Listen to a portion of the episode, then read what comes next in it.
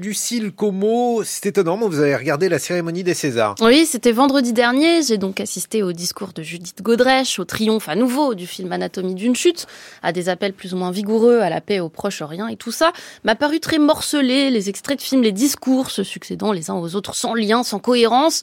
La grande famille du cinéma français, chacun dans son coin, comme d'habitude peut-être, oui, mais en pire. Je n'en attendais pas grand-chose, ceci dit, hormis peut-être un sacre potentiel.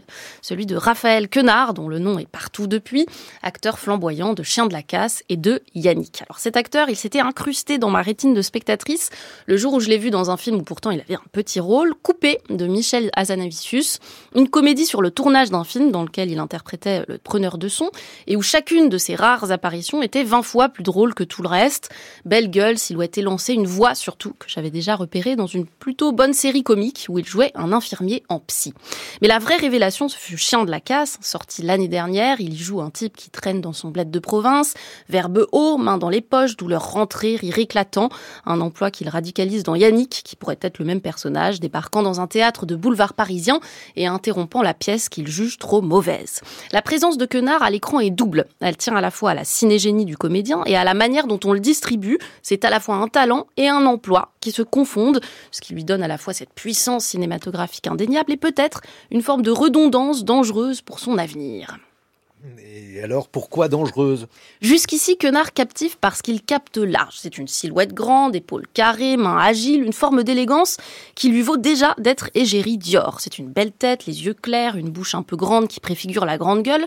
C'est surtout cette voix grave que module un accent indéfinissable, mélange possiblement de ses origines grenobloises, ça traîne un peu sur les voyelles, et de trucs de rappeur. Une gouaille dont le caractère populeux pourrait être de partout, des centres commerciaux de province ou des halls immeuble de cité Quenard, qui a fait beaucoup de foot et eu un temps des velléités politiques, tient dans sa langue un bien parler qui tient tout ça ensemble, hein, les valseuses et la haine, la langue fleurie d'Audiard et les bons mots de Jamel. En cela, il s'assure un public multiple, celui nostalgique des mâles du cinéma des années 60, celui avide de masculinité fragile. Le problème, c'est que pour tenir sans cesse cette ligne-là, il faut être sacrément fort ou alors il faut savoir l'abandonner.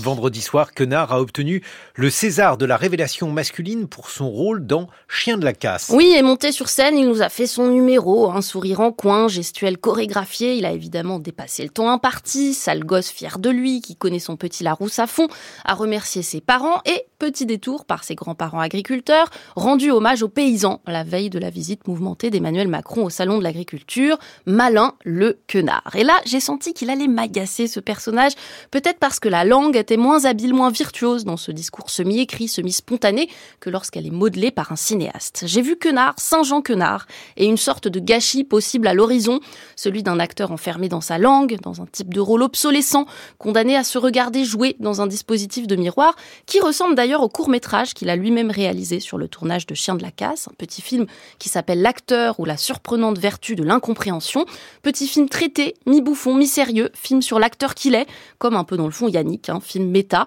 Bref, un quenard condamné à un exercice de mégalomanie dont on ne peut jouir qu'un temps, hein, celui du coup d'éclat, vite que quelqu'un lui en donne un autre. Merci Lucille Como.